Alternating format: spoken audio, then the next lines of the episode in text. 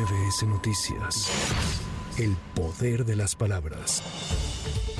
El Tribunal Electoral del Poder Judicial de la Federación confirmó los lineamientos que emitió el INE para regular y fiscalizar los procesos de selección de los candidatos presidenciales de los partidos políticos. Sin embargo, el órgano jurisdiccional rechazó ordenar a los servidores públicos que participan en estos procesos separarse del cargo. Es por ello que Xochil Gálvez, Beatriz Paredes, Santiago Krill y Miguel Ángel Mancera, quienes aspiran a la candidatura presidencial del Frente Amplio por México, podrán seguir en sus funciones como legisladores.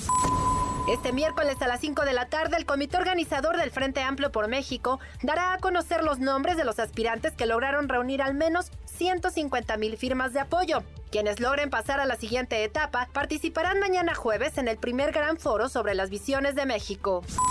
El Consejo Coordinador Empresarial consideró que en la elaboración de los libros de texto no se cumplieron los procedimientos para su elaboración establecidos en la Constitución y la Ley de Educación al no estar basados en planes y programas de estudio y no considerar la opinión de los gobiernos de las entidades federativas ni de los diversos actores sociales involucrados en la educación.